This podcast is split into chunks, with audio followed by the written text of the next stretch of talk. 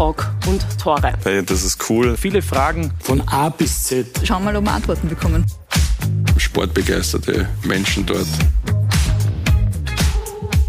Ob das immer das Weisheit letzter Schluss ist. Du hast immer eine spannende Diskussion zu haben. Wie kann es hier zwei Meinungen geben? Gute Frage. Interessante Einblicke. Dass man auch mal die andere Seite sieht. Ich habe auf der anderen Seite gearbeitet. Meine Freunde sagen immer auf der Tagseite. Der soll im Hintergrund die Fäden gezogen haben. Von Heribert Weber haben wir nichts gehört. Es waren keine Fäden mehr da. ja, und da schließt sich der Kreis. Der Kreis endet immer dort, wo er beginnt. Eine runde Sache.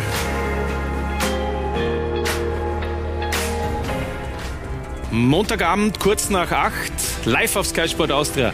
Der Klassiker, Talk und Tore. Heiße Sie herzlich willkommen, begrüße Sie, freue mich, dass Sie mit dabei sind bei unserem wöchentlichen Talkformat hier auf Sky. Zu Gast sind heute zwei Fachleute, zwei Trainer, die aktuell weder bei einem Club noch bei einem Verband unter Vertrag stehen und vielleicht gerade deshalb im Moment das Fußballgeschehen sowohl in Österreich als auch im Ausland sehr intensiv verfolgen. Und wir sind schon gespannt, was die beiden Herren heute zu sagen haben. Zum einen zu den aktuellen Themen und natürlich auch, wie sie ihre letzten Karrierestationen reflektieren. Ich begrüße sehr herzlich bei uns den ehemaligen ÖFB-Teamchef Franco Foda.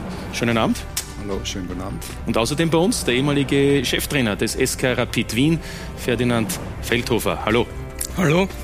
Danke fürs Kommen, meine Herren. Und an Sie natürlich die Einladung, falls Sie Fragen haben an äh, Franco Foda und Ferdinand Feldhofer über die sozialen Medienkanäle, können Sie diese Fragen stellen. Wir werden dann auch versuchen, die ein oder andere live hier auf Sendung zu stellen. Und bedanke mich nochmals bei den beiden Gästen fürs Kommen. Nach äh, langer Zeit, möchte man fast sagen, sind die beiden wieder mal in der Öffentlichkeit, Franco Foda und vor allem Ferdinand Feldhofer seit einem halben Jahr nicht mehr Rapid-Trainer. Zeit vergeht ja relativ schnell. Also Sie haben sich rar gemacht.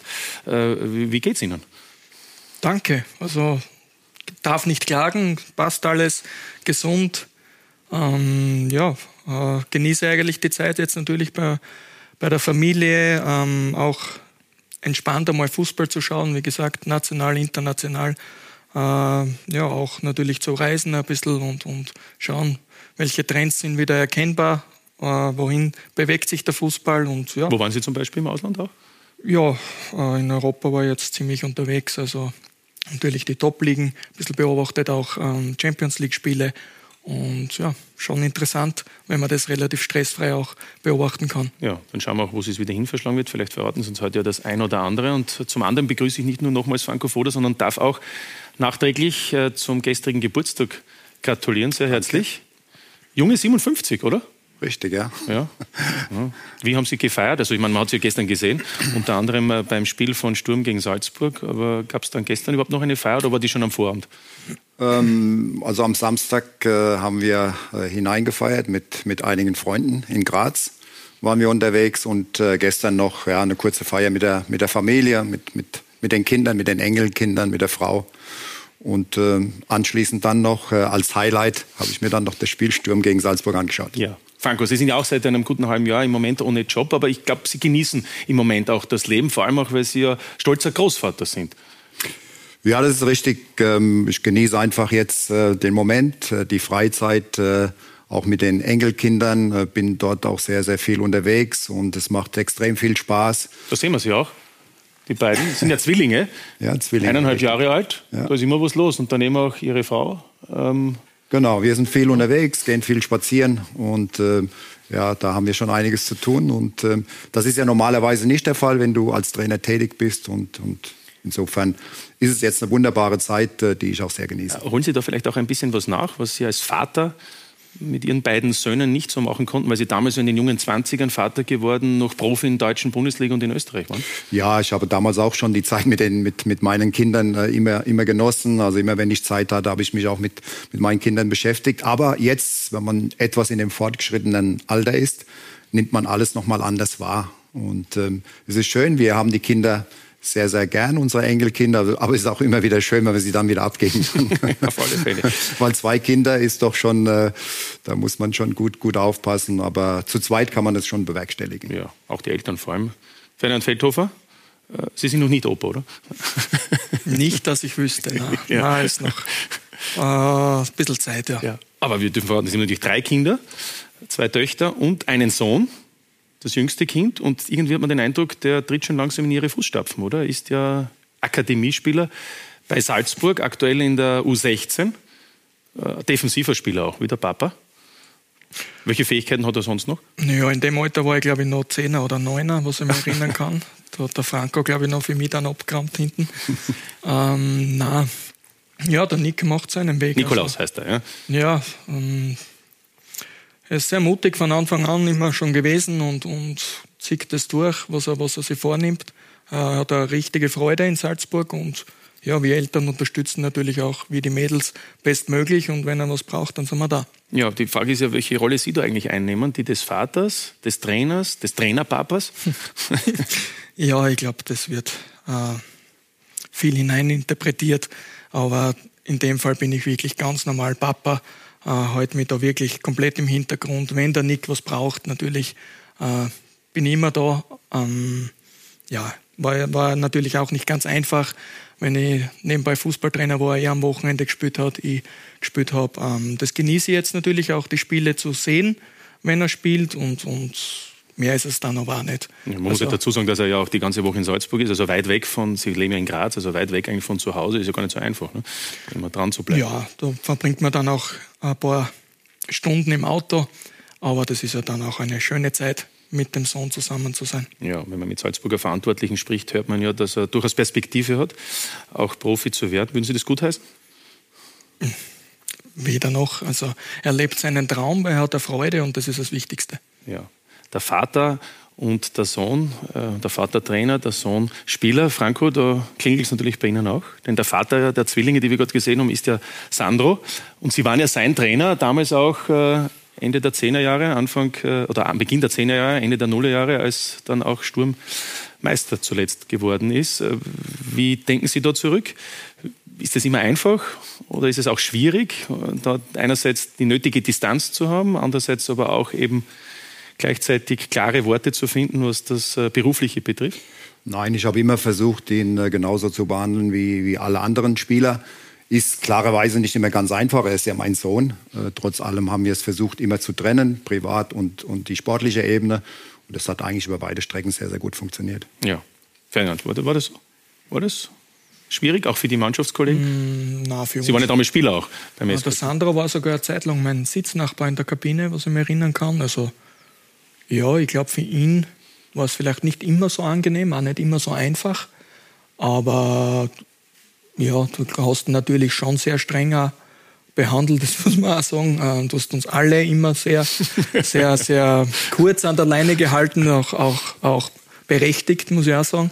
Ähm, du wusstest genau, was du wolltest und, und du hast bei deinem Sohn auf keinen Fall eine Ausnahme gemacht. Bitte. So soll es sein. Also was beide Gäste, die heute hier bei uns auf dem Talk und Tore Tisch sitzen, verbindet, sowohl Franco Foda als auch Ferdinand Feldhofer, ist natürlich der SK Sturm. Ähm, Franco, wie sehr beeindrucken Sie im Moment die Nachfolger, wenn man so möchte, die es gibt, auf dem Spielfeld, aber auch auf der Trainerbank oder auf der Sportgeschäftsführerebene? Ja, im Moment bei, bei Sturm Graz ist alles sehr, sehr stimmig. Es fängt an oben Präsident über Sportdirektor zum Trainer und die Mannschaft. Es ist eine absolute Einheit. Äh, das spürt man auch, wenn man im Stadion ist. Und ähm, sie haben sehr, sehr viel richtig gemacht in, in den letzten Jahren. Äh, sie hatten ja einen Plan gehabt über drei Jahre, ähm, der, der jetzt eigentlich schn schneller fortgeschritten mhm. ist. Und sie haben super Transfers getätigt. Äh, sie haben auch die Abgänge immer wieder sehr, sehr schnell äh, gut, gut ersetzt, qualitativ gut ersetzt. Und ja, Mannschaft spielt einen guten Fußball, haben ein, ein klares System und es macht sehr, sehr viel Spaß, äh, der Mannschaft auch zuzuschauen. Ja, die Frage ist ja auch, äh, ob man einmal am Boden sein muss, um dann wieder sportlich erfolgreich zu sein. Ich meine, offensichtlich ist das kein Nachteil, oder? Wie, wie meinen Sie das? Naja, weil der, Sturm war ja 2020 ähm, durchaus letzter in der Meistergruppe, äh, hinter Hartberg sogar. Äh, und dann hat man alles umgekrempelt. Und wie Sie gesagt haben, es ist ja dann eben alles neu begonnen worden und letztlich ist es jetzt schneller nach oben gegangen als auch selbst ja. prognostiziert. Ja, Sie haben halt äh, auf gewissen Positionen äh, Veränderungen vorgenommen. Äh, sie haben einen, einen, klaren Plan ausgegeben und, und das Wichtigste ist einfach, dass der Sportdirektor mit dem Trainer super funktioniert. Äh, sie denken in eine Richtung, sie kommunizieren nach außen immer, immer das Gleiche. Und wie gesagt, sie haben eine Mannschaft zusammengestellt, äh, was ihrer Philosophie entspricht. Und, und da kann man nur den Hut davor ziehen. Ferdinand, ähm, was gefällt Ihnen an Sturm? Ich meine, Sie waren ja auch mit Rapid Gegner des SK Sturm ein knappes Jahr. Wie, wie sehr ähm, überrascht Sie vielleicht sogar, dass das so schnell auf einem so einem doch sehr hohen Niveau mittlerweile funktioniert? Ja, ich glaube, Sie haben wirklich stark analysiert nach dieser Saison, wo Sie Sechster waren sind im oberen Playoff. Also da war ich noch in Wolfsberg Trainer. Aber alles andere als einfach für Sturm damals. Ähm, sie haben die richtigen Schlüsse gezogen, die richtigen Charaktere geholt. Nicht nur die Spieler, sondern auch im, im Staff. Haben das auch immer weiter ausgebaut. Und, und was der Franco jetzt auch gesagt hat, also sie denken einen Weg, eine Philosophie und, und das zeichnet es auch wirklich aus und das, das sieht man auch. Also das muss man wirklich sagen. Also Respekt und Gratulation, wie sie da ans Werk gehen. Diese Philosophie, die Sie ansprechen, ähm, da sagen ja viele, da kopiert man Salzburg. Ähm, finden Sie das irgendwie negativ behaftet oder sagen Sie ganz einfach, stimmt vielleicht auch gar nicht? Manche sagen ja sogar, das ist schon besser als das Original, teilweise, was der Sturm zeigt. Ja, hätten es gestern vielleicht gewonnen, dann sagt man schon, ja, besser, schlechter. Ah, das ist mir ein bisschen zu kurzfristig. Also ich glaube, sie haben jetzt einfach über lange Zeit bewiesen, dass sie die, diese Philosophie, diese Art und Weise von Fußball äh, wirklich gut praktizieren können, auch die richtigen Spieler dazu haben. Das ist ja immer das Wichtigste, weil es ist immer schwierig, dann äh, etwas zu spielen, wo man dann nicht das Material hat. Ähm, Kopie hin oder her. Ich denke, sie haben äh, die Spieler dazu, dieses intensive Spiel äh, mhm. zu praktizieren. Und wenn es erfolgreich ist, ja, warum nicht? Ja, Stichwort gestern. Gestern also dieses Spiel äh, gegen Salzburg. Franco, Sie waren im Stadion. Haben Sie da auch im Vorfeld diese Zuversicht bei vielen Sturmfans verspürt, dass man Salzburg schlägt, dass man äh, die Tabellenspitze erreicht? Wie, wie war das für Sie greifbar? Im Vorfeld? Ja, ja absolut. Es war eine, eine riesige Euphorie schon, schon vor dem Spiel. Äh, Zuschauer haben eine tolle, tolle Stimmung schon an den Tag gelegt, äh, bevor das Spiel begonnen hat. Und äh, auch so auch ja in, in den VIP-Räumen waren alle sehr, sehr positiv gestimmt, ähm, aber auch berechtigt, weil Sturm hat vorher sehr, sehr gut gespielt. Salzburg hatte das eine oder andere Problem. Sie haben einige verletzte Spieler gehabt. Ähm, sie haben vorher nicht so gut performt, aber und ähm, deswegen habe ich immer wieder auch äh, darauf hingewiesen, auch, auch bei, mit den Menschen dann auch gesprochen. Äh, man darf nie vergessen, Salzburg hatte bis zu diesem Zeitpunkt nur ein Spiel verloren. Mhm. Und Gegen sie haben, Sturm letztes Jahr. Genau, und sie haben nach wie vor äh, eine Mannschaft, die qualitativ sehr hochwertig ist. Und das haben sie dann auch gestern ähm, bei diesem Spiel äh, eindrucksvoll dann auch äh, äh gezeigt. Aber es wäre möglich gewesen. Es war, war ein Spiel für mich auf Augenhöhe bis, bis, bis zu dem 1 zu 0. Beide Mannschaften haben sich neutralisiert.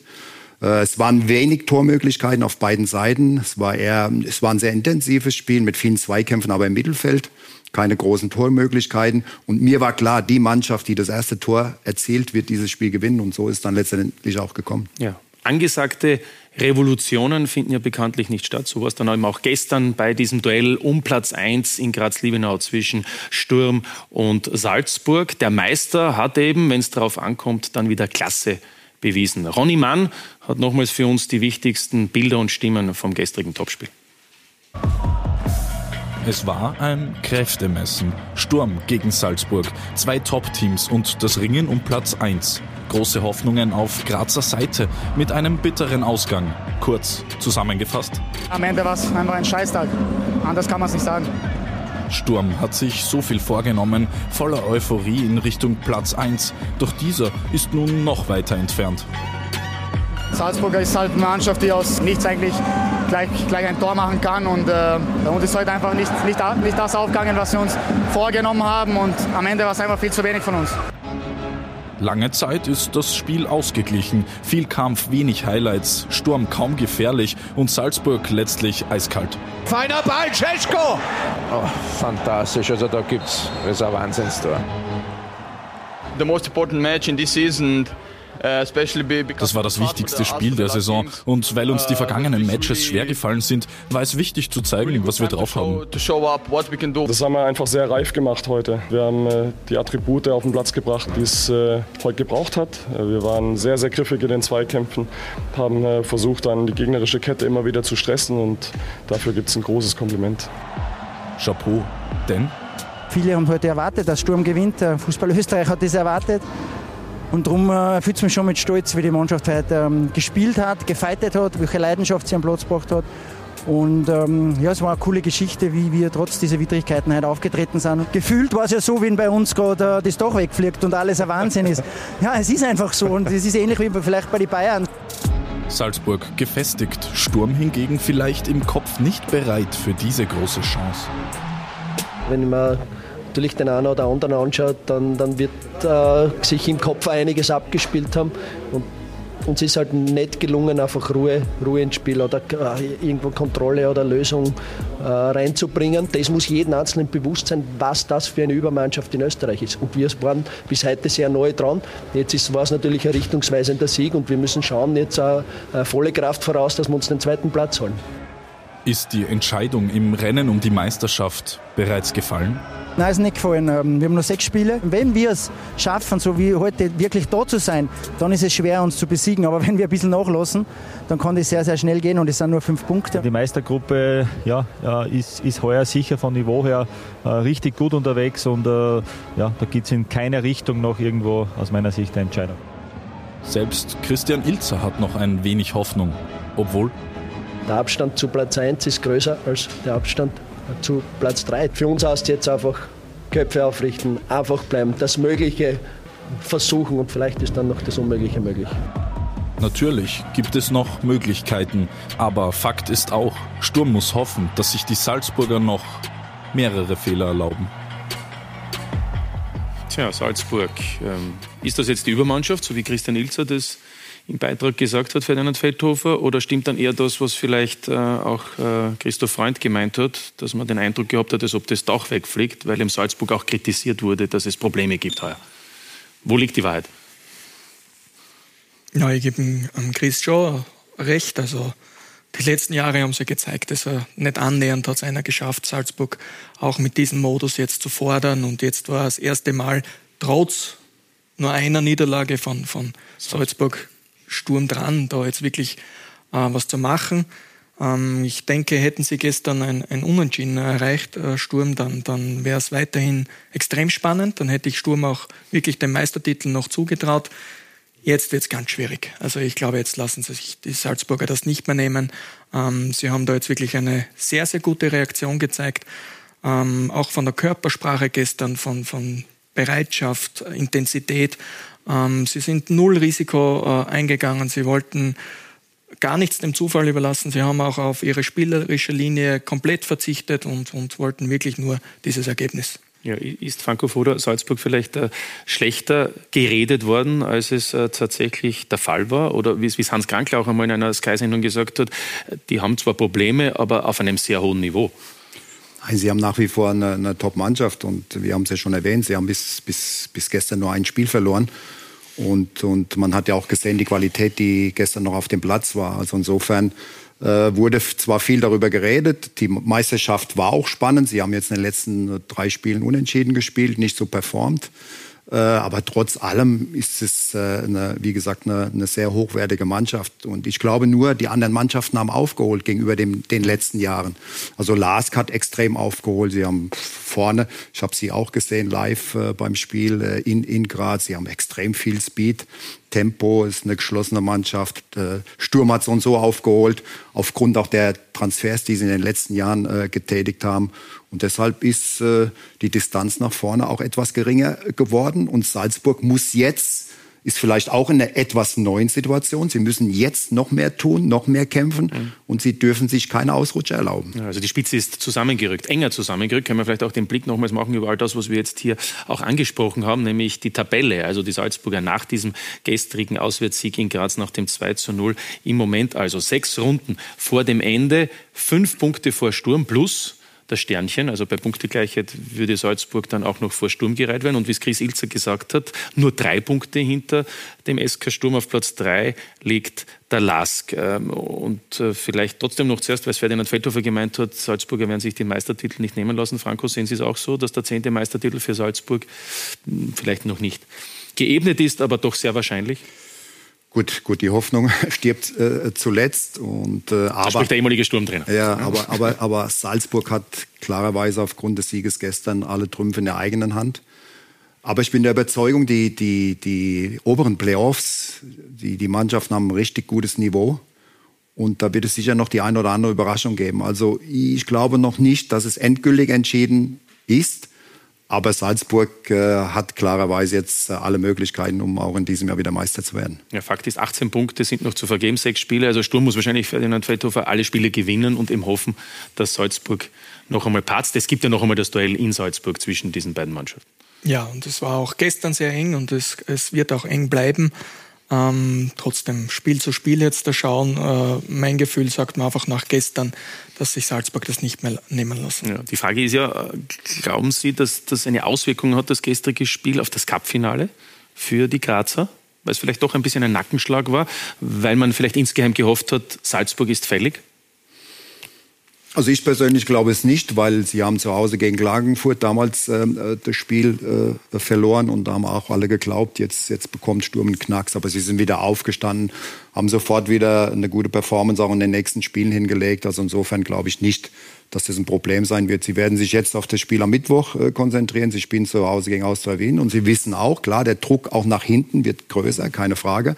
Äh, weil Lask sich im Moment sehr gut präsentiert. Und dieses Spiel müssen sie um, unbedingt gewinnen. Und das Cup-Spiel ist, ist, einfach ein eigenes Spiel. Ja, da, da, gibt es so viele Emotionen. Zwei Top-Mannschaften im Finale und da wird auch die Tagesform entscheidend sein. Ja. Ferdinand, was glauben Sie? Ja, wird wichtig, wichtig sein jetzt das Spiel gegen die Austria, wie sie da auftreten. Und, und dann voller Fokus natürlich auf Sonntag. Ähm, wir durften das schon erleben in Klagenfurt zusammen äh, ist schon ein spezieller Moment, ähm, macht auch was mit dem Kopf. Ich denke, beide haben ein großes Ziel, große Vision und natürlich auch Druck. Also ich freue mich schon extrem auf dieses Spiel. Man wird sehen, wer damit besser umgehen kann. Ja, also würden Sie zustimmen, dass trotzdem Sturm auch jetzt unabhängig vom gestrigen Spiel Favorit ist, aufgrund der Leistungen, die wir die letzten Wochen gezeigt haben? Ja, also in einem Finale Favorit, nicht Favorit, haben wir schon immer gesehen, dass da in einem Spiel wirklich viel passieren kann, aber aufgrund der Vergangenheit ist Sturm sicher Favorit, ähm, hat aber gar nichts zum Sagen, weil, weil Rapid natürlich auf diesen Titel brennt. Weil Wiener Neustadt war dann auch nicht so einfach, ne? Nein, und, und da wird es dann schon, also da, das macht schon was mit einem Spieler und, und dem Umfeld. Äh, man fiebert hin, jede Stunde, jeden, jede Sekunde. Äh, was knapper wird zum Anpfiff. Also das ist schon ein spezieller Moment. Äh, reift man natürlich extrem und, und noch schöner, wenn man dann wirklich den, den Titel holen kann. Ja, also 2010 war dieses Cup-Finale in Klagenfurt, das Ferdinand Feldhofer auch angesprochen hat, dass äh, Sturm dann gegen Wiener Neustand als klarer Favorit Franco Foda letztlich knapp mit 1 zu 0 gewonnen hat. Ja, genau, das war das Problem. Wir waren eigentlich im Vorfeld auf, aufgrund einfach der Tradition von Sturm Graz. Oh ja, und 25.000 Sturmfans. Richtig äh, haushoher Favorit, aber Neustadt hatte richtig gute Mannschaft gehabt. Da hat damals Burgstaller, Grünwald, Patrick Wolf. Also die hatten der Schöttl-Trainer? Ja, die hatten eine richtige gute Mannschaft und wir hatten auch in den ersten 20 Minuten große Probleme. Da hatten sie zwei, zwei Riesenmöglichkeiten, um in Führung zu gehen. Und wir haben dann einige Zeit benötigt, um in das Spiel dann auch zu finden. Aber danach, am Ende des Tages und, und auch am Schluss, haben wir dann das Spiel dann schon auch verdient gewonnen. Es war unglaublich, äh, wie viele Zuschauer uns dort begleitet haben nach Klagenfurt. Schon vor dem Spiel diese Euphorie, diese Emotionalität im Stadion, die hat uns dann letztendlich auch zum Sieg getragen. Ja, und ein Jahr später gab es ja dann die Meisterschaft, äh, die bisher letzte für den SK Sturm. Wir haben also herausgehört, es wird schwierig, dass 2023 der SK Sturm Meister wird. Aber wir haben noch ein paar Bilder aus dem Jahr 2011, wo also Ferdinand Feldhofer als Spieler mit Sturm zum zweiten Mal, dazwischen hat er auch noch mit Rapid die Meisterschaft gewonnen und Franco Foda eben nach seinen Erfolgen als Spieler mit Sturm auch als Trainer die Meisterschaft gewinnen konnte. Und das ist ja auch deshalb für viele unvergesslich, Franco, weil Sie ja dann eine Wette einlösen mussten, oder? Das war einer der schlimmsten Momente in Ihrem Leben, oder? Ja, das ist richtig, weil jeder, jeder Mensch ist ja ein, ein wenig eitel und ähm, ja, ich habe den Fehler gemacht. Äh, eigentlich wollte die Mannschaft mir schon äh, nach dem Cupsieg äh, die Haare schneiden oder eine Glatze schneiden. Und ich habe dann so auch in dieser Euphorie gesagt, ja, wenn wir im nächsten Jahr Meister werden sollten, dann, dann könnt ihr das gerne machen. Und dann sind der Hasi hat es nicht vergessen. Na, Mario Haas hat es nicht vergessen, der hatte die Schere schon, schon dabei und äh, ja, er hat dann auch äh, fleißig an meinen Haaren herumgeschnitten. Ja. Ferdelfelder verlächelt nur. Ja, schöner mein Moment. ja. Da war ich ganz weit weg, interessanterweise. Kein Beweisfoto, Gott sei Dank. Also, was Tolles. Aber die Wette, Wettschulden müssen immer eingelöst werden. Ne? So ist es. Und das war ja auch eine überraschende Meisterschaft, muss man auch dazu sagen. Ne? Mit dem konnte ja damals keiner rechnen gegen Salzburg sich durchzusetzen. Ähm, ja gut, also die Erinnerungen sind äh, groß, wie ich höre, und, und trotzdem die Chancen natürlich nicht mehr ganz so. Aber es wäre natürlich auch wieder ein Wunder, wenn es 2023 für Sturm erneut gelingen sollte, nachdem ja Salzburg äh, Abonnementmeister ist, Franco. Also wenn es jetzt, wenn jetzt Sturm noch Meister werden sollte, dann wäre es auf jeden Fall ein Wunder, äh, nach, nach, wo ja nur noch sechs Spiele zu absolvieren sind und mit, mit einem Fünf-Punkte-Rückstand. Aber wie gesagt, im Fußball gab es schon das eine oder andere Wunder und es ist alles möglich. Also so müssen wir ja sein. Wir Trainer müssen immer Optimismus auch äh, verbreiten und also insofern ja, werden wir schauen, was die nächsten äh, Spiele hergeben. Also am Mittwoch ist ja schon wieder ein Spieltag und ja, da, vorgezogenen Spiele. Richtig und da kann sich ja schon wieder in der Tabelle einiges auch äh, verändern. Mit Sicherheit. Ähm, Sie haben vorhin gesagt, Franco Foda, dass das Niveau aus Ihrer Sicht äh, in der Meistergruppe ein sehr hohes ist. Ferdinand Feldhoff, stimmen Sie dem zu? Sie verfolgen das ja auch und wenn ja, ähm, welches Team ist für Sie im Moment Moment dort die positive Überraschung? Oder gibt es sogar mehrere?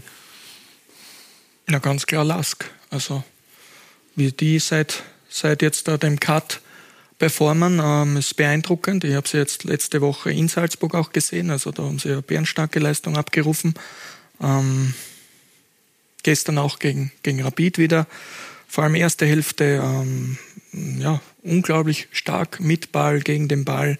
Also da greifen die Prinzipien aktuell wirklich gut. Ähm, ich denke, sie haben auch am Anfang der Saison schon so eine starke Phase gehabt und sind so ein bisschen äh, ja, nach unten gegangen und jetzt da sind sie wirklich auf dem Punkt genau wieder da. Ja, Sie sprechen Rapid an, weil Sie das gestern auch gesehen haben. Gegen den Lask, ähm, wieso kommt Rapid nicht vom Fleck?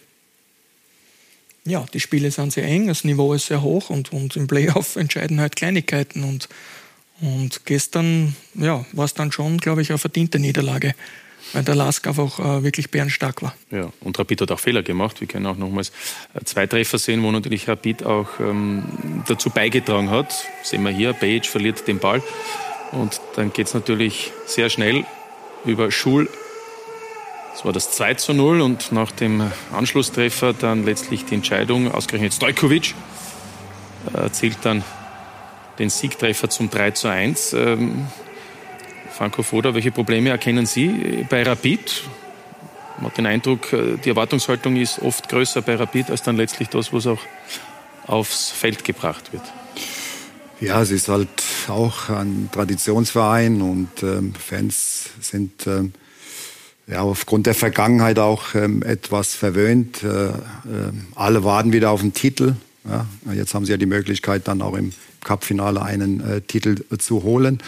Ähm, sie haben auch mit, mit Verletzungen äh, zu kämpfen, haben auch wichtige Spiele abgegeben und insgesamt, ja, ist es halt als Außenstehender schwer zu bewerten, warum, warum es jetzt nicht äh, so funktioniert. Ja, dann fragen wir einen, der, der vielleicht noch ein lächelt schon, ja, wen, wen könnte ich die nächste Frage stellen? Äh, der, der bis vor kurzem nur ein Insider war, bis vor einem halben Jahr. Äh, woran messen Sie jetzt auch mit etwas Abstand betrachtet die, die Probleme bei Rapid? Allgemein gefragt, konkreter gefragt, fällt es vielleicht auch an Hierarchie auf dem Spielfeld, weil außer Burgstaller fällt mir jetzt wenig ein. Also im Vergleich zum Beispiel zu Sturm, wo es Goran Stankovic, Wüttrich, Hirländer, da gibt es ja viel mehr Personen, wo breiter das verteilt ist. Also im Umfeld der größte Unterschied jetzt, glaube ich, zu meiner Ära, zur jetzigen Situation ist schon äh, die positive Grundstimmung, die jetzt herrscht. Mhm. Also man muss schon sagen, auch wenn sie jetzt da gegen Sturm verlieren, gegen Salzburg verlieren, also da wird nicht immer gleich der Weltuntergang ausgerufen, sondern ganz im Gegenteil, Zusammenhalt, Positives herausholen etc. Das war bei mir sicher nicht der Fall. Also von Anfang an war einfach eine, eine Negativität vorhanden intern, extern. Ähm, nach dem Didi äh, war es für mich schon ganz schwierig, da kurzfristig eben wieder äh, ja, den positiven Trend einzuschlagen.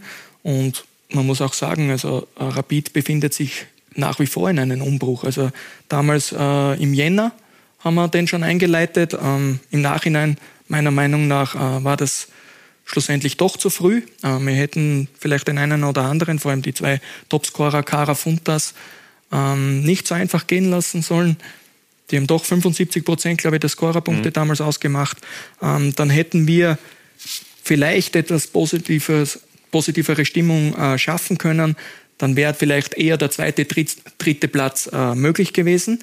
Äh, so war es dann wirklich schwierig. Ähm, wir sind noch ins obere Playoff gekommen und sind dann aber ähm, ja, leider nur Fünfter geworden. Und somit mussten wir äh, mit dieser kurzen Vorbereitung sofort in englische Runden. Und, und Qualifikation Europa. Qualifikation. Und hätten wir den dritten Platz erreicht, hätten wir das nicht so früh eingeleitet, dann hätten wir nur einen großen Umbruch gehabt im Sommer. Und das wäre vielleicht einfacher zum Handhaben gewesen. Also ich höre heraus, ähm, die negative Stimmung ist für Sie ein Hauptpunkt gewesen. Ja, ich glaube, das haben wir alle mitbekommen, dass dann auf einmal auch intern ähm, ja, verschiedene Stimmungen aufgetaucht sind, äh, Machtkämpfe. Ähm, Im Zuge der Präsidentenwahl. Genau, und, und das hat man natürlich dann auch mitbekommen und war dann wirklich schwierig, auch von der Mannschaft wegzuhalten. Ja, ähm, fühlen Sie sich dann auch irgendwie im Nachhinein betrachtet fair behandelt in dieser Phase? Äh, hätten Sie sich da mehr Rückendeckung gewünscht? Ja, war schwierig, weil jeder irgendwie auch probiert hat, ähm, sein, äh, seine Personalie irgendwie zu positionieren.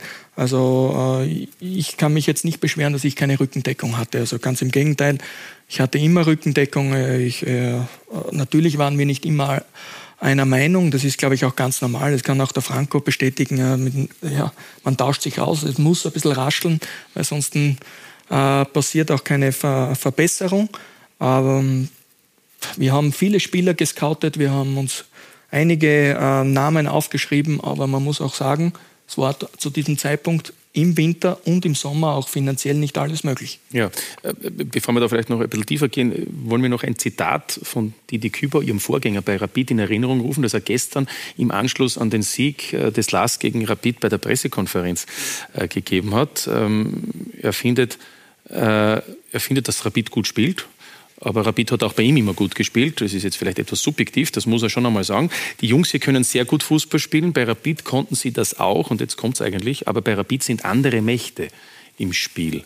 Würden Sie das auch unterschreiben? Also was er jetzt genau meint, der Didi, das kann ich jetzt nur mutmaßen. Äh, ich kann nur sagen, ja, Rapid ist sehr speziell, ist ganz besonders, großer Traditionsverein. Äh, ich denke, das wusste der Didi, wie er diesen Job angetreten ist, das wusste ich. Für mich war da wenig Überraschendes dabei. Das Einzige war dann wirklich, ja, die Präsidentschaftswahl. Also, dass da auf einmal so viele Parteien sind, so viele äh, ähm, Leute, die ja, den Präsidenten machen wollen. Das war alles andere als, als einfach, war auch unerwartet und hat natürlich ja, die Situation nicht wirklich einfacher gemacht. Ja, Im Nachhinein betrachtet hätten Sie da müssen sich irgendwie vielleicht für die eine oder die andere Seite entscheiden oder anders gefragt, wieso muss der sportliche Bereich sich da beim Präsidentschaftswahlkampf mit einbeziehen? Nein, also ich, ich habe mich da nicht eingemischt. Nein, aber, ja. aber wieso, wieso ist das dann eine Rolle? Also wieso Nein, weil es einfach äh, die Stimmung dann äh, dauernd negativ war. Ähm, der aktuelle Vorstand probiert natürlich dann sich pos zu positionieren, ähm, probiert dann äh, Ziele auszugeben, die vielleicht dann doch nicht so einfach zu erreichen sind und, und die Neuen, ja, die probieren halt das Gegenteil und dann passieren Dinge, die dem Verein nicht unbedingt helfen. Ja, das ist natürlich mit Sicherheit sehr unangenehm. Hat es für Sie auch eine, eine Phase gegeben, wo Sie gedacht haben, das, diesen Turnaround, den werde ich nicht mehr schaffen? Und es fehlt dann vielleicht auch am Ende des Tages die Unterstützung, wo Sie gewusst haben, nach dem Vaduz-Spiel, es ist nur eine Frage der Zeit. Ja, ist ja ganz klar. Also Vaduz, am liebsten würde ich es ver äh, vergessen. Das geht aber nicht und da gibt es auch keine Ausreden, da müssen wir drüber kommen. Also egal, was da im Umfeld passiert war, aus, da müssen wir einfach irgendwie drüber kommen. Aber wir haben halt dann im ersten Spiel wirklich eine katastrophale erste Hälfte geboten und haben uns so eine Drucksituation selbst geschaffen, wo wir dann auch individuell gescheitert sind und, und ja, das muss ich auf meine Kappe nehmen. Und wir wissen alle, wie die Mechanismen dann greifen. Äh, wenn sowas passiert, dann ist man sehr, sehr schnell angezählt. Äh, in dieser Situation habe ich dann noch ein paar Spiele eine Chance gekriegt. Ähm, ja, leider war es dann für mich zu kurz. Ich wäre länger, gerne länger geblieben. Äh, ich hätte dann auch äh, gerne länger gearbeitet, habe auch viel Potenzial gesehen. Verein hat sich anders entschieden und das muss man dann auch zur Kenntnis nehmen. Ja. Aber nochmal, es war alles okay vom Zocki. Ich muss dann Zocki auch ein bisschen in Schutz nehmen, ähm, wenn wir da über Kader oder, oder Leistungsstärke reden. Ähm, es hat aber es ist ein Kader, ne? Nein, aber es hat auch zu diesem Zeitpunkt ein gewisses Budget gegeben und mehr war dann auch nicht drinnen, meines Wissens. Ja. Elf Monate waren es letztlich, Ferdinand Feldhofer für Sie bei Rapid als Trainer, 40 Spiele, ähm, 17 Siege, 14 Niederlagen. Ähm, Feldhofer und Rapid, man könnte sagen, es war, Sie haben es jetzt auch nochmals bestätigt, von Anfang an eine fragile Beziehung aufgrund der äußeren Begleitumstände. Und letztlich ist das alles dann eben nach knapp einem Jahr zu Ende gegangen, Ronny Mann. 29. November 2021. Es ist das erste Training für Ferdinand Feldhofer als Rapid-Cheftrainer. Eine Zeit, in der Feldhofer regelrecht vor Optimismus strotzt. Viel Energie, hohe Erwartungen, große Ambitionen. Es passt, glaube ich, ganz gut, was ich heute auch den Spielern gesagt habe. Also ich, ich fordere von ihnen schon ähm, die Winnermentalität. Also die brauche ich einfach, um, um, um um das zu, zu sein, das zu bilden, an das ich glaube. Und, und, und ich nenne das äh, einfach ja, ein Champion zu sein, die Leute begeistern, die Fans begeistern und gewinnen. Das geht es dann schlussendlich. Gewinnen, das Stichwort. In manchen Spielen besonders wichtig. Schon Anfang Februar 2022 der erste bittere Rückschlag. Cup aus gegen Hartberg. Die Stimmung? Wenn man aufs Ergebnis schaut, äh, ist natürlich gedämpft, weil wir uns da einfach erwartet haben, dass wir ins Halbfinale kommen. Aber ich glaube, sie haben auch schon in der Anfangsphase gesehen, wie das neue Rapid dann aussehen kann. Das neue Rapid mit einem Ferdinand Feldhofer, der sich anfangs auch nach Tiefschlägen relativ locker präsentiert. Ja, bist du narrisch. Das hab's noch nicht lang, oder? Jö. Ist der Narsch. Sachen gibt's. Die spaßige Zeit schnell vorbei. Feldhofer übernimmt Rapid auf Platz 8 und schafft es erst am letzten Spieltag vor der Punkteteilung in die Meistergruppe. Minimalziel erreicht. Die Jungs haben sich das wirklich verdient und, und können wirklich stolz sein, weil es war alles andere als einfach. Seit meiner Ära war wirklich jedes Spiel äh, zu liefern. Gefühlt jedes Spiel, Druckspiel, Entscheidungsspiel, K.O.-Spiel. Ähm, damit muss man klarkommen und ich denke, das macht mir auch sehr wenig aus. Der Druck omnipräsent, so ist das, wenn man Rapid-Trainer ist. Doch dieser Druck ist oft hausgemacht, dank Ansagen wie dieser im Januar 2022. Wir wollen auch international weiterkommen und da auch am besten ins Finale oder mehr. Letztlich scheidet Rapid bereits im Februar aus dem Europacup aus. Auch eine Saison später. Große Ziele, große Enttäuschung. Die größte wohl die Blamage gegen Vaduz. Noch mehr Unruhe, noch mehr Zweifel an Ferdinand Feldhofer. Trainer wird hinterfragt, Kader wird hinterfragt, ganze Verein wird hinterfragt. Es ist auch in Ordnung, trotzdem Ruhe bewahren und die richtigen Schlüsse ziehen. Haben Sie einen Rücktritt angeboten? Na, also ich bin schon äh, komplett überzeugt, dass wir das schaffen werden und gemeinsam die Leute wieder begeistern werden und, und auch lächeln können. Durchhalteparolen, die Feldhofer immer wieder von sich gibt. Rapid hält lange an ihm fest, doch Derby-Pleite und die 0 zu 1 Niederlage gegen Ried sind einfach zu viel. Ganz schwer zu akzeptieren, diese Niederlage. Es ist fast schon eine Kunst, dieses Spiel zu verlieren. Was können wir machen für die Zukunft? Wir müssen einfach schauen, dass wir diesen Ärger wieder in positive Energie ummünzen. Nach elf Monaten ist Schluss für Feldhofer bei Rapid. Vom Ende wagen wir noch einmal einen Blick an den Anfang. Rapid soll sicher nicht meine letzte Station sein. Also das möchte ich schon ganz klar betonen. Und vielleicht bin ich ja eh seit langem mal der Erste, wo auch Rapid wirtschaftlich profitiert. Ferdinand Feldhofer und Rapid. Es ist eine Geschichte, die mit großen Erwartungen beginnt und mit großer Ernüchterung endet. Ja, da gab es jetzt nochmal ein Lächeln hier, während die letzten Worte da gefallen sind von Ferdinand Feldhofer. Ähm, Ja, ich weiß nicht, vielleicht hat Rapid auch wirtschaftlich profitiert, weil sie entgegenkommend waren bei der Vertragsauflösung, könnte ich jetzt fragen. Na, also, ähm, ja, ist jetzt auch schon eine Zeit her. Ähm, ich denke, Rapid wird auch nicht meine letzte Station gewesen sein. Ähm, äh, da hoffe ich natürlich schon, dass vor allem jetzt da, ja, diesen spannenden Tagen. Aber würden Sie noch einmal so etwas sagen? Nimmt man ja gewisse Dinge, sagt man ja vielleicht, das macht man dann in Zukunft anders. Ist das vielleicht. zum Beispiel ein, eine Aussage wie diese, eine, wo Sie sagen, die werden Sie bei der nächsten Trainerstation nicht gleich am Beginn sagen? Wahrscheinlich nicht, ja. wahrscheinlich nicht, aber trotzdem. Also ähm, man muss vorangehen, man muss positiv sein. Ähm, wie der Franco auch schon vorher gesagt hat, wenn es nicht der Cheftrainer macht, wer soll es sonst machen? Ähm, es hat auch ganz gut angefangen, wie ich den Job übernommen habe. Wie gesagt, es waren wirklich viele Druckspiele dabei, viele Drucksituationen, viele Herausforderungen mit Ausfällen etc. Und mir hat es richtig Spaß gemacht. Ich hätte es gern länger gemacht. Ja, das gehe ich mal davon aus. Franco Foda, wie, wie, wie haben Sie die Situation äh, von Ferdinand Feldhofer bei Rapid verfolgt? Ich meine, wie er Rapid-Trainer geworden ist, waren Sie noch Teamchef. Ähm, und und, und, und, und wie, wie, wie sehen Sie im Nachhinein auch betrachtet diese elf Monate? Gut, ich habe jetzt nicht die, die ganze Zeit verfolgt, aber wir haben am Anfang äh, miteinander telefoniert und habe schon auch äh, in den Gesprächen immer wieder auch rausgehört, dass es eine, eine, Herausforderung ist, eine schwierige Aufgabe, aber das ist auch jedem bewusst, der Trainer bei Rapid wird. Er ist ein großer Verein, Traditionsverein, Erwartungshaltung immer sehr, sehr groß, viele Emotionen im Spiel und ähm, ja, die Frage ist dann immer, auch welche Qualität hast du, weil, weil auch jeder Trainer ist irgendwo auch abhängig von, von den Spielern, weil die Spieler sind die Protagonisten auf dem Platz. Klar, ist auch der Spieler, äh, der, der, Entschuldigung, der Trainer für die, für die Spieler äh, verantwortlich. Aber da gehört auch eine gewisse Eigenmotivation dazu. Und ähm, ich glaube einfach, dass, dass ähm, die äh, Rapid in, in, in, den letzten zwei Jahren wichtige Spieler verloren haben, mit Karac, mit, mit Fontas, die, die weggegangen sind. Die haben viele Tore erzielt, die konnte man nicht äh, dementsprechend ersetzen, so wie es zum Beispiel Sturm gemacht hat.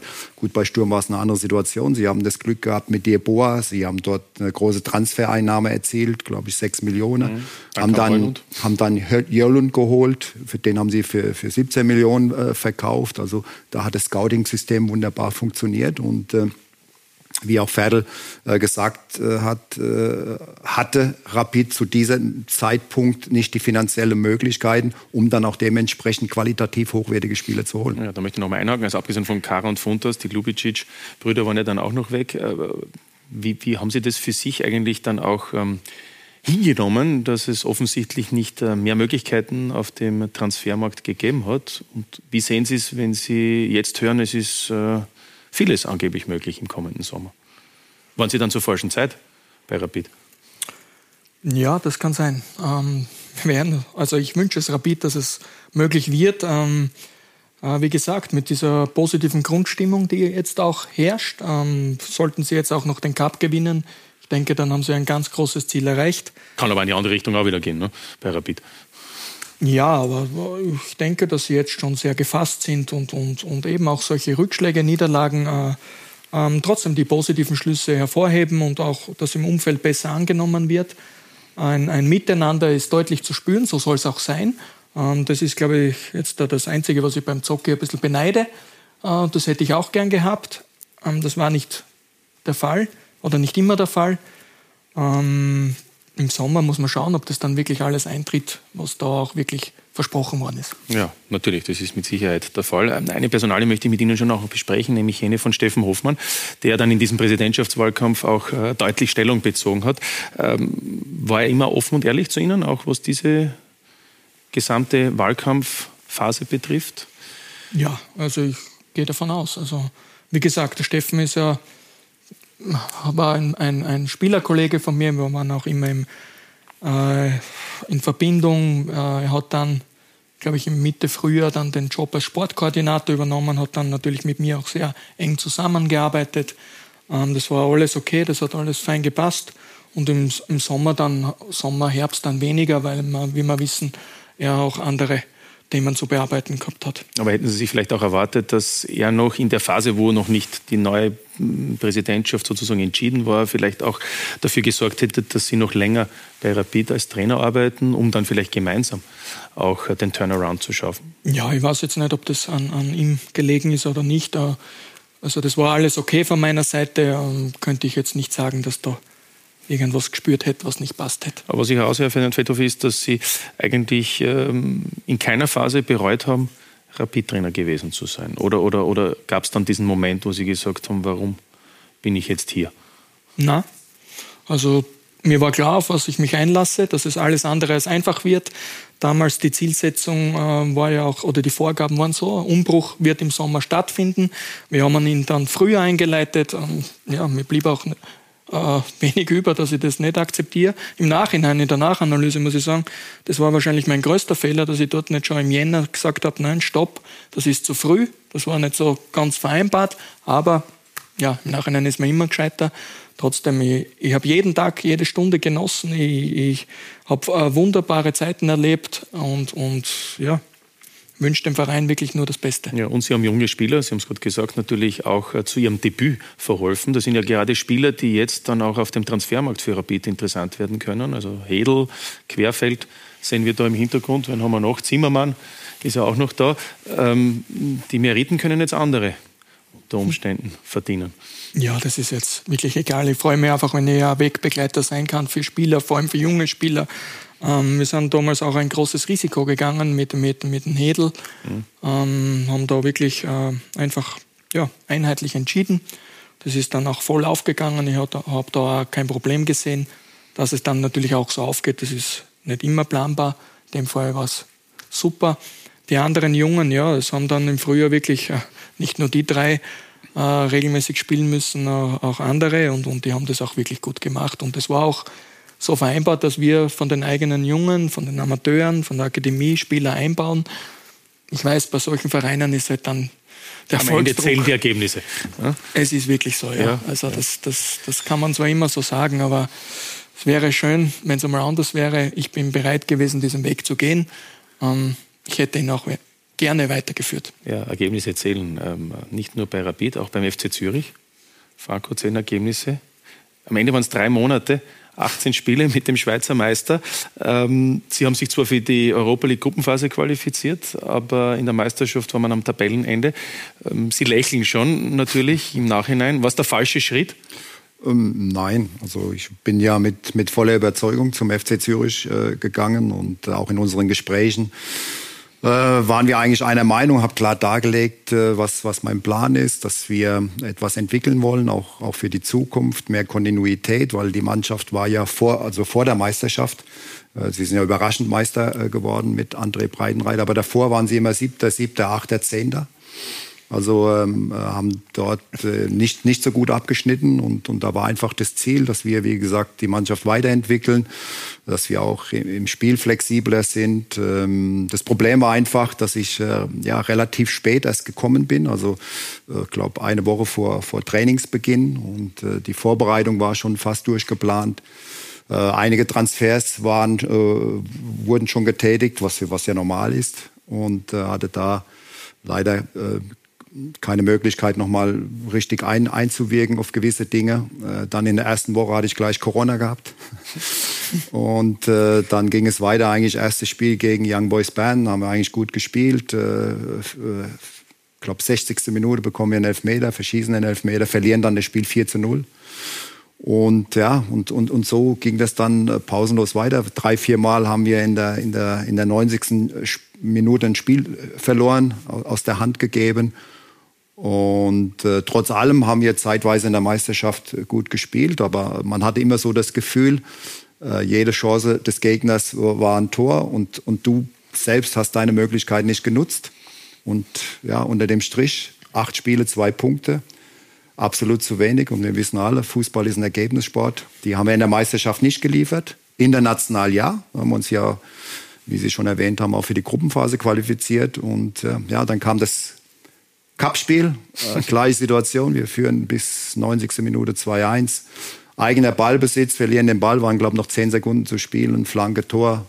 2-2 in der Verlängerung haben wir dann das Spiel äh, nach einer roten Karte für uns dann noch aus der Hand gegeben. Ja. Und dann wurde ich, obwohl es gar keinen Anschein hatte, weil der Präsident eigentlich, mit dem habe ich mich sehr gut verstanden, äh, er auch immer wieder betont hat, dass der Trainer ja nichts dazu kann, wenn, wenn du viermal in der letzten Minute noch äh, Spiele, Spiele verlierst. Aber dann hat er sich umentschieden und äh, das musst du dann letztendlich dann auch ak akzeptieren und zur ja. Kenntnis nehmen. Ja, und der FCZ kämpft ja jetzt auch noch aktuell um, um den Klassenerhalt. Also ist Achter in der Zehnerliga in der Schweiz, auch wenn die jetzt aufgestockt wird und der Zehnte äh, vorerst nicht fix absteigt, sondern Relegation spielt, äh, ist es trotzdem nur vier Punkte vor dem Abstiegsplatz oder vor diesem Relegationsplatz. Noch immer nicht durch äh, die Situation beim FC Zürich. Aber deswegen habe ich ihn gefragt, ob man dann vielleicht bei der Wahl des neuen Clubs äh, mehr Geduld äh, hätte haben müssen, nachdem offensichtlich nach der Meisterschaft auch ein Umbruch war beim FC Zürich. Ja, genau, aber das war ja auch, auch der Grund, das war ja auch die Herausforderung und auch der Reiz, etwa, ja, etwas zu, zu, zu entwickeln. Und das war ja eigentlich auch unser, unser Plan. Wir haben, äh, also sie sind überraschend Meister geworden, dann haben sie mit, mit äh, Cissé und mit Knondo äh, die zwei Top-Stürmer abgegeben. Die haben gemeinsam 30 Tore erzielt. Ja, dann, zu Leeds, ne? Ja, genau. Cizé nach äh, Lecce, nach Italien. Äh, dann mit Dumbia den besten Sechser, der ist nach Lugano. Und da hast du schon eine Achse verloren. Und ich habe immer wieder darauf hingewiesen, dass wir, dass wir, wenn du, wenn du überraschend Meister wirst und, und die Erwartungshaltung wird eine andere, auch die, die Gegner nehmen dich anders wahr. Ja, du spielst gegen den Meister, sind noch mehr motiviert, dass wir den Kader äh, weiterhin verstärken äh, müssen. Und, und da waren wir unterschiedlicher Meinung, der Präsident und ich. Er hat immer gemeint, die Mannschaft ist besser als im letzten Jahr. Ich war anderer Meinung. Ich habe gesagt, dass wir in allen Mannschaftsteilen noch, noch äh, einen Spieler benötigen. Habe das aber immer nur intern geäußert. Äh, vielleicht war das auch ein Fehler. Hätte ich vielleicht mal so wie der neue Trainer, der Henriksen kam, hat sofort gesagt, er benötigt neue Spieler. Äh, extern und äh, sie haben jetzt auch ja dann vier Spieler noch, noch geholt. Jetzt läuft es läuft schon etwas besser, haben auch einige Spiele gewonnen. Und ähm, trotz allem war es, eine, war es eine kurze, aber sehr intensive Zeit. Schade, dass ich Zürich nicht noch weiter genießen äh, konnte, weil es eine wunderbare Stadt ist. Aber so, so ist einfach der, der Fußball. Ja. Das ist einfach das so. Das ist einfach so, ja, ja. Bo Henriks haben Sie angesprochen, das ist der aktuelle Trainer von Zürich. Ja. Das ist ähm, äh, ein, ein 48-jähriger Däne, der im Moment dort äh, die Verantwortung hat auf der Trainerbank. Äh, es gab natürlich wie immer auch ein Rauschen im Blätterwald. Wir haben da ein paar Aussagen im Schweizer Blätterwald in der Phase, wo es nicht mehr so gut gelaufen ist, als man sich dann auch von Franco Foda getrennt hat. Ich meine, Kritik sind Sie ja gewohnt, auch aus Ihrer Zeit als österreichischer Teamchef. War das irgendwie anders in der Schweiz oder sind die Kollegen äh, gar nicht so scharf wie die in Österreich. Nein, ist ja normal. Wenn du, wenn du äh, wie gesagt, in der Meisterschaft dann, äh, du bist ein Jahr vorher Meister geworden und, und das interessiert dann keiner mehr, ob die Spieler, welche Spieler weggegangen sind, welche mhm. neu dazugekommen. Jetzt denken sie schon anders, jetzt erkennt es auch jeder. Ähm, äh, dass, dass, es, dass die Mannschaft vielleicht doch nicht so gut war, äh, wie, wie es jeder angenommen hat. Sonst hätten sie jetzt auch nicht noch Transfers getätigt in der, in der Winterperiode. Aber sonst ja, es ist, es ganz normal. Also normal steht ja immer dort äh, dann äh, der Trainer erreicht nicht mehr die Kabine oder, oder äh, es gibt Unstimmigkeiten mit den Spielern. Das sind ja normal auch immer die Floskeln, die dann kommen nach jeder Trainerentlassung und ja, nichts, nichts Außergewöhnliches. Ich glaube, ich habe, wie gesagt, zwei, zwei so in der, in der Nachanalyse dann auch äh, mit, mit meinem Co-Trainer glaube ich, waren zwei Dinge einfach, die wir, die, die ich persönlich wahrscheinlich nicht richtig gemacht habe. Es war einmal, ähm, die Mannschaft war diese Doppelbelastung nicht gewohnt. Der Kader war auch nicht dementsprechend ausgerichtet. Und äh, deshalb musste ich rotieren, was eigentlich ich kein großer, ich bin kein großer Fan von großen Rotationen. Und trotzdem habe ich es machen müssen auf, aufgrund der, der Körperlichkeit, der Fitness. Ich wollte immer die frischeste Mannschaft wiederbringen habe dann vielleicht zu sehr den Fokus auf die internationale Spiele gelegt und dadurch haben wir dann in der Meisterschaft äh, Substanz verloren, habe dann immer fünf, sechs Spieler dann auch gewechselt und vielleicht hat dann die Harmonie gefehlt, obwohl wir, wie gesagt, teilweise richtig mhm. gut gespielt haben. Ich erinnere mich noch ein Spiel in St. Gallen, haben wir 2-0 verloren. Da hatten wir sechs, sieben, hundertprozentige Tormöglichkeiten. So ein Spiel kannst du normal nie verlieren und wir haben aber trotzdem verloren. Und das Zweite war einfach, ich hätte einfach äh, nach der Vorbereitung, nachdem mir schon bewusst war, dass wir noch, wie gesagt, die eine oder andere Position uns verbessern müssen, da hätte ich einfach mehr intervenieren müssen, mehr mit Nachdruck handeln müssen. Und das habe ich nicht getan. Und insofern, ja, äh, äh, ist es dann halt so gelaufen. Und, und, und dann kam die Beurlaubung ja nach einer leider kurzen Zeit, was für mich auch ungewöhnlich war, weil ich ja normalerweise immer sehr, sehr lange als Trainer tätig war. Äh, gut, Kaiserslautern hatte andere Gründe nach dem Jahr und vier Monate, da gab es keine sportliche Gründe, aber ansonsten war ich ja immer relativ lang bei, bei den Vereinen, ja. beziehungsweise beim Aber ich höre heraus, Sie haben sich selbstkritisch natürlich auch ähm, mit dieser Tätigkeit beim FC Zürich auseinandergesetzt. Da gibt es auch Parallelen zu Ferdinand Feldhof und Rapid, auch viele Spiele, Kampf um Europa, nämlich sich zu qualifizieren für die Gruppenphase und dann ist man eben oft äh, dann in der Meisterschaft auch unter anderem nicht so erfolgreich. Und Sie haben schon gesagt, ähm, Sie haben es niemals bereut. Äh, dass Sie Rapid-Trainer waren. Äh, Franco, Sie auch nicht, dass Sie Zürich-Trainer waren? Oder eben deswegen die Eingangsfrage zu diesem Thema, wenn Sie etwas mehr Geduld gehabt hätten, vielleicht auf einen anderen Club gewartet hätten? Nein, das war, hatte, hatte nichts mit Geduld zu tun, sondern ich habe einfach gesehen, okay, ich habe das ja schon mal erlebt. Äh, bin ja auch mal überraschend mit Sturm 2011 Meister geworden und wusste dann, uns hat dann auch Schildenfeld verlassen, also ich wusste ja dann auch um die Schwierigkeiten. Ja, und das haben wir auch... Dann war es auch vorbei für Sie in Dreivierteljahr. Ja, ne? ja und, und wir haben ja auch so in, im Detail dann auch äh, besprochen, wo wir uns kennengelernt haben. Und, und es war ein Projekt. Es wurde frühzeitig abgebrochen und, und das muss man dann auch dementsprechend dann halt äh, zur Kenntnis äh, nehmen. Ich habe immer gesagt, wir brauchen Zeit bis November. Also bis, bis dann die WM ist, dann, dann hätten wir Zeit gehabt, dann auch wirklich nochmal nachzuschärfen, dann auch nochmal die Ideen der Mannschaft mehr zu vermitteln. Äh, wir hätten mehr Zeit gehabt zum Training, weil in der Phase hattest du wenig Zeit zum Trainieren. Auch in der Vorbereitung sind die Nationalspieler relativ spät zu uns gekommen. Damals war ja die Nations League. Ich habe das jetzt mal auf der anderen Seite dann gespürt, äh, wie das ist, wenn dann die Spieler relativ spät kommen. Ja, das waren so viele Faktoren, die dann da zusammengespielt haben. Und, und ja, sie hatten keine Geduld, das durchzuziehen. Und ähm, haben sich dann entschieden, ähm, ja, einen, einen neuen Trainer zu installieren. Ja.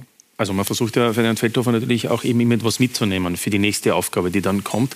Äh, Sie haben schon gesagt, Sie würden beim nächsten Mal vielleicht eben darauf drängen, äh, nicht so früh einen radikalen Umbruch zu machen. Ähm, was nehmen Sie sonst noch mit? Ich spreche es ganz konkret an. Ähm, es war bei Rapid Causa Solbauer. Es hat den WAC gegeben, da gab es ja auch Spieler, wo man dann ähm, gemeint hat, da gibt es vielleicht das Verhältnis Trainer Feldhofer mit Spieler Lindl etwa, Novak ist nicht das Beste. Ähm, ist das jetzt nur von den Medien erfunden oder äh, haben Sie auch vielleicht für sich mitgenommen, dass man manchmal gewisse Dinge für die Zukunft vielleicht auch anders lösen muss, mit, mit arrivierteren Spielern, die dann oft auch eine Meinung haben, die sie auch nach außen kommunizieren?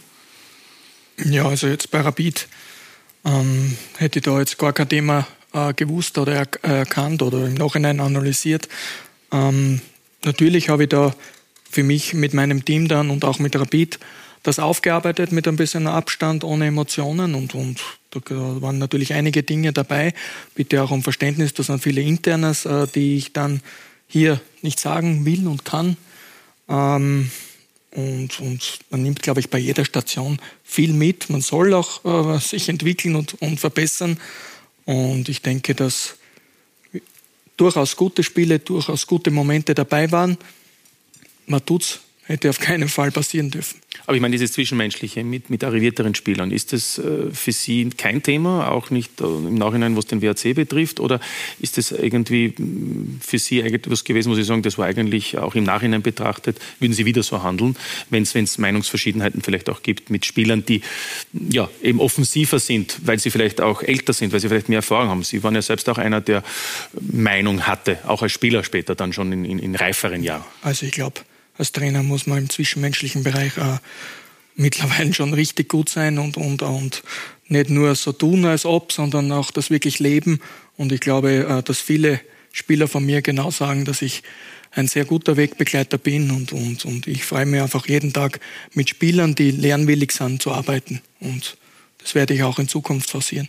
Ja, also ich höre heraus, äh, Ferdinand Feldhofer ist überzeugt von dem Weg, den auch gegangen ist bisher, dass er den so weiter verfolgt. Natürlich. Ja, okay. Franco Foda, Sie haben ja auch mit Spielern gearbeitet, die, die manchmal auch, ja, ich sage mal so, sowohl in der Nationalmannschaft, aber auch beim SK Sturm in der langen Zeit. Sie sind ja der Trainer, der die meisten Bundesligaspiele mit den Grazern auch absolviert hat, ähm, die nicht immer nur einfache Charaktere waren. Ähm, mir fällt da zum Beispiel auch Sami Moratovic ein, ähm, ganz spontan. Äh, wie, wie, wie, wie glauben Sie, wie kompliziert ist es oder wie, anders gesagt, wie schwierig ist es dann auch, da immer die richtige Mischung zu finden, den richtigen Ton zu finden, um die Spieler gleichzeitig mitzunehmen, andererseits aber auch äh, zu zeigen, dass man eben der Chef ist? Ja, es ist nicht, nicht äh, kompliziert. Also ich persönlich war ja auch kein einfacher Spieler. Also insofern komme ich ja mit, mit sogenannten schwierigen Spielern äh, zurecht. Aber ich sage jetzt mal, Sami Muratovic war, war ein super Junge.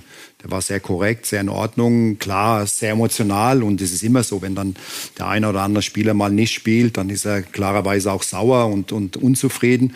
Das gehört auch dazu. Aber trotz allem gehört eine gewisse Empathie schon auch dazu. Äh, Menschenführung, soziale Kompetenz, keine Frage. Ähm, aber es gibt Regeln innerhalb einer Mannschaft, daran muss sich auch jeder halten. Aber innerhalb der Regeln kann sich jeder auch frei bewegen. Und das Wichtigste, glaube ich, ist auch den Mensch. Also nicht nur den, man muss es ja immer unterscheiden, differenzieren. Das eine ist die sportliche Ebene und das andere ist die menschliche Ebene. Und jeder Spieler hat halt seine eigene Persönlichkeit, seine eigene Identität, seinen eigenen Charakter. Und das muss man verstehen. Und man darf dann auch nicht den Fehler machen, von Spielern alles auf die Goldwaage zu legen. Ja, und interessant ist es dann oft, wie Spieler äh, mit Abstand später dann gewisse Situationen auch sehen. Wir haben nämlich Sami Muratovic auch zu Franco Foda befragt. Franco äh, war mein bester Trainer in meiner Karriere. Äh, ich habe viel von ihm gelernt, äh, wie man muss äh, machen, äh, trainieren und umgehen auf Platz. Äh, er hat eine Linie gehabt, und äh, er hat immer so gemacht, wie er hat geglaubt und ich glaube, er hat viel Erfolg gehabt in, in seiner Karriere. Er ist noch jung, ich glaube, er werde noch, noch Angebote bekommen und er werde noch immer Trainer irgendwo. Na bitte. Das Gute ist, ich habe von dem Interview ja nichts gewusst. Ne? Nein, nein, natürlich nicht. Zum Glück. Ja. Und jung sind Sie auch noch. Ja, ja, ja habe ich ja gesagt, 57 jung. Ja, genau, 57 genau. Jahre. Also, aber so ist es dann. Ne? Im Nachhinein gesehen ähm, ist es dann vielleicht manchmal auch so, dass man, wenn man alle Trainer Revue passieren lässt als Spieler, dass dann der ein oder andere übrig bleibt, wo man es gar nicht davon ausgeht, dass er dann diese Antwort gibt, waren wir selbst alle überrascht. Aber er hat es angesprochen, er geht davon aus, dass sie bald wieder auch ähm, auf der Trainerbank sitzen werden. Äh, wie ist die aktuelle Lage? Äh, wollen Sie weiterhin Trainer sein? Wollen Sie vielleicht sogar Sportdirektor sein? Sind Sie sehr flexibel? Wir haben, glaube ich, auch eine Zuschauerfrage, wenn es wahr ist, äh, dazu an Franco Foda. Da ist es auch schon. Ja, bei welchem Bundesliga-Club würden Sie gerne Trainer werden? Also das sind jetzt viele Fragen auf einmal. Bundesliga-Club könnte man sagen, ist es Österreich, ist es Deutschland?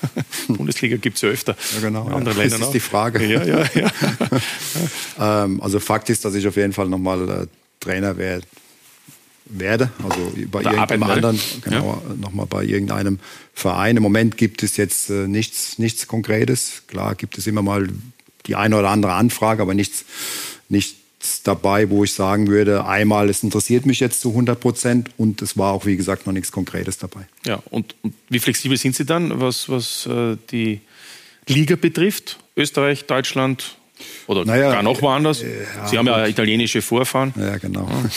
Ja, ist ja kein Wunschkonzert. Ja. Im Trainerbusiness ist ja leider Gottes, ist es ja immer so, du musst, musst warten, bis irgendwann ein Trainer beurlaubt wird. Das ist ja leider das Brutale an unserem Geschäft, bis sich eine Tür öffnet.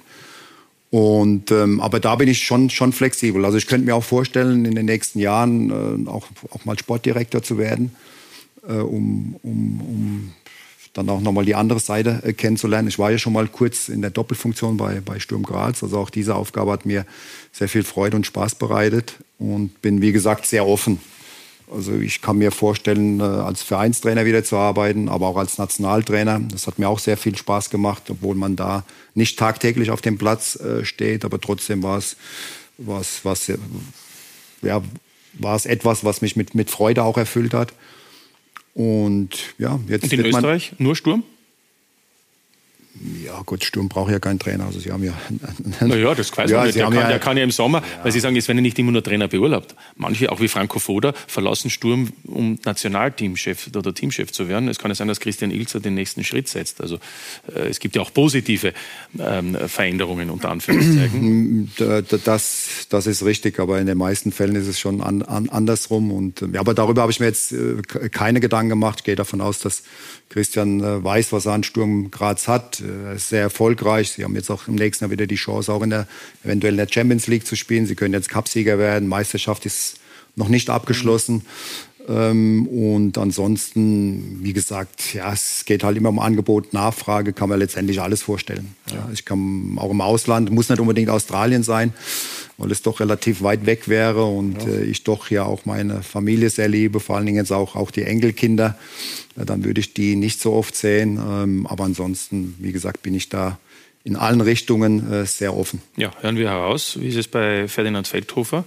Ähm, der zuletzt, wie er eingangs der Sendung gesagt hat, viele Spiele beobachtet hat, gesehen hat in ganz Europa. Ähm, wann hören wir eine Vollzugsmeldung?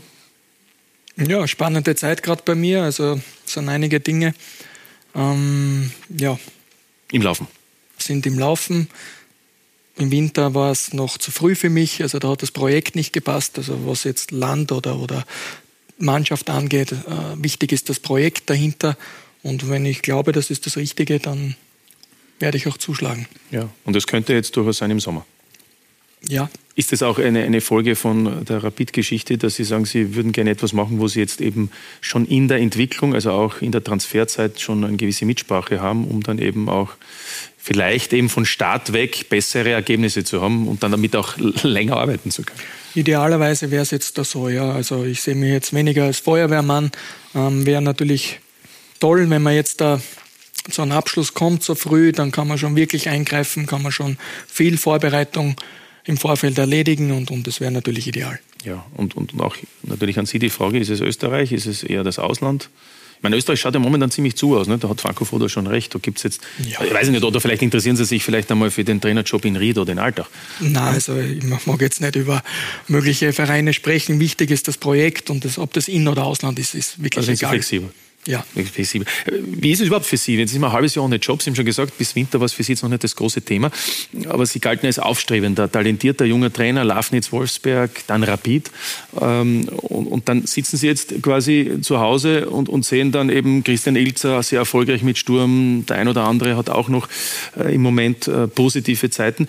Ist das, ist das irgendwie in diesem Geschäft, das ja so schnelllebig ist und wo ja innerhalb von wenigen Monaten völlig neue Trainer auf dem Markt sind, weil die vielleicht auch gar nicht die große große Karriere als Spieler gehabt haben, macht man sich dann auch Sorgen, dass es dann auch immer noch diese Angebote gibt?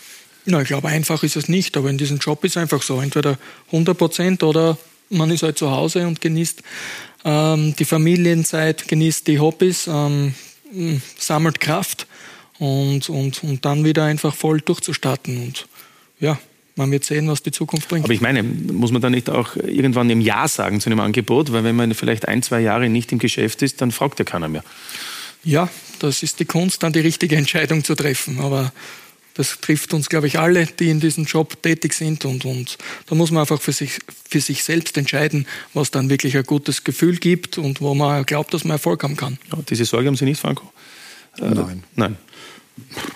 Gut, ich habe ja schon einige Jahre mehr auf dem Buckel wie, wie der Ferdinand. Also insofern habe ich da keine, keine, keine Bedenken. Und, aber es ist so, es, ist, es gibt viele Trainer am Markt, richtig gute Trainer auch. Und, und ähm, ja, da muss man halt auch die Geduld haben und dann auch warten, bis dann auch das richtige Angebot kommt. Und ja, wir hätten ja beinahe mal zusammengearbeitet, äh, Ferdinand und ich, weil ich. Sie wollten ihn? Richtig, ja. Und zwar nachdem Imre Sabic ja uns äh, kurz vor der Europameisterschaft beim Nationalteam verlassen hat, hätte ich ihn gerne äh, für uns äh, gewonnen. Aber ähm, Ferdl hatte schon einen klaren Plan. Der wollte noch den Sommer abwarten, wollte unbedingt weiterhin Cheftrainer sein und äh, also er weiß schon, was er will. Also ja. Insofern mache ich mir da keine Sorgen, dass er über kurz oder lang nicht wieder einen Verein findet. Ja, Vielleicht finden Sie auch wieder zusammen. Apropos guter Trainer, abschließend Franco Foda, Ihr Nachfolger in der Nationalmannschaft, Ralf Rangnick. Ähm, wie beneiden Sie ihn, dass er selbst nach Zittersiegen gegen Estland, ja, ich sag mal so, nie so in der Kritik steht wie Sie? ja, Ralf macht, denke ich, einen, einen, guten Job. Sie sind zwar aus der Nations League abgestiegen, aber das konnte man auch irgendwo erwarten bei, bei diesen Gegnern. Ähm, es gab dort gute Spiele, weniger gute Spiele und jetzt ja EM-Qualifikation war es einfach wichtig, dass du, dass du sechs Punkte holst. Das ist der Mannschaft gelungen, äh, weil du warst ja in beiden Spielen haushoher Favorit. Jeder hat erwartet, dass, dass es klare, eindeutige Siege gibt. Äh, gegen Aserbaidschan hat sich die Mannschaft gerade am Anfang schwer getan. Sie hatten keinen Zugriff im Spiel gegen den Ball. Er hat dann umgestellt. Auf ein anderes äh, System im Spiel gegen den Ball und da war es besser. Und ja, beim zweiten Spiel Äh, es ist halt immer so, wenn du am Anfang gegen solche Mannschaften nicht gleich ein Tor erzielst, äh, dann kann es schwierig werden. Das war auch der Fall bis, bis, bis kurz vor Schluss, wo dann Gott sei Dank äh, der Michael Gregoritsch dann auch ein äh, Tor erzielt hat äh, zum, zum Sieg. Und ja, wenn du beide Spiele gewinnst, ist es auf jeden Fall positiv. Wichtig ist auch, dass man diesen positiven Schwung dann auch mit in den Juni nimmt. Und, ähm, Belgien, und Schweden steht an. Die Euro-Qualifikation für Sie, für 2024 für Deutschland, ähm, für Österreich möglich? Ja, gut. Also möglich sowieso. Halbes Jahr ist, ist, klarerweise auch hoch, hoch motiviert und, und wie gesagt, und, und die Euphorie, wenn du dann kurz vor Schluss noch so ein Tor machst, das ist natürlich, das sind diese emotionalen Momente in, in einem Spiel und deswegen hat sich die Mannschaft auch, auch gefreut. Beide Siege waren verdient, muss man auch klar, klar so sagen. Und ja, im Juni kommen jetzt die, die entscheidenden Spiele gegen, gegen Schweden und gegen Belgien. Belgien habe ich gesehen, gegen Deutschland haben sie unglaublich gut gespielt. Äh, sie haben gerade in der Offensive mit Lukaku, Carrasco, mit De Bruyne, De Bruyne ja. haben sie äh, Luca Bacchio über die rechte Seite top, top Spieler. Aber ich glaube, es ist alles möglich und äh, denke auch, die Mannschaft äh, des österreichischen Nationalteams hat das Potenzial. Die jungen Spieler haben sich weiterentwickelt in den letzten Jahren und sie haben die Möglichkeit, sich dann auch für die EM in Deutschland zu qualifizieren. Für einen Fan abschließend, schafft es Österreich zur Euro? Ich hoffe es und ich drücke ganz fest die Daumen, weil es ganz wichtig ist für unser Land. Mit Sicherheit. So ist es auch. Tun wir auch. Freuen uns auch schon, wenn dann Österreich sich äh, bei den Nachbarn auch präsentieren wird. Mit der Nationalmannschaft bedanke mich bei den heutigen Gästen hier bei Talk Tore, bei Franco Foda und bei Ferdinand Feldhofer und mögen dann auch ähm, ihre Wünsche und Träume, auch was das Berufliche vor allem betrifft, weil das Private funktioniert, haben wir gehört, in Erfüllung gehen und sie bald wieder auf der Trainerbank sein. In äh, Kürze gibt es hier noch äh, weitere interessante Sendungen auf Sky Sport Austria und am Mittwoch dann schon wieder Live-Fußball, die vorgezogenen Spiele der 27. Runde ab 18 Uhr Sturm Austria und danach äh, sehen wir das Spiel des zweiten Cup-Finalisten Rapid zu Hause gegen den Tabellenführer gegen Salzburg. Für heute sage ich Dankeschön, wünsche noch einen schönen Abend. Wiederschauen, machen Sie es gut, bleiben Sie uns gewogen. Danke.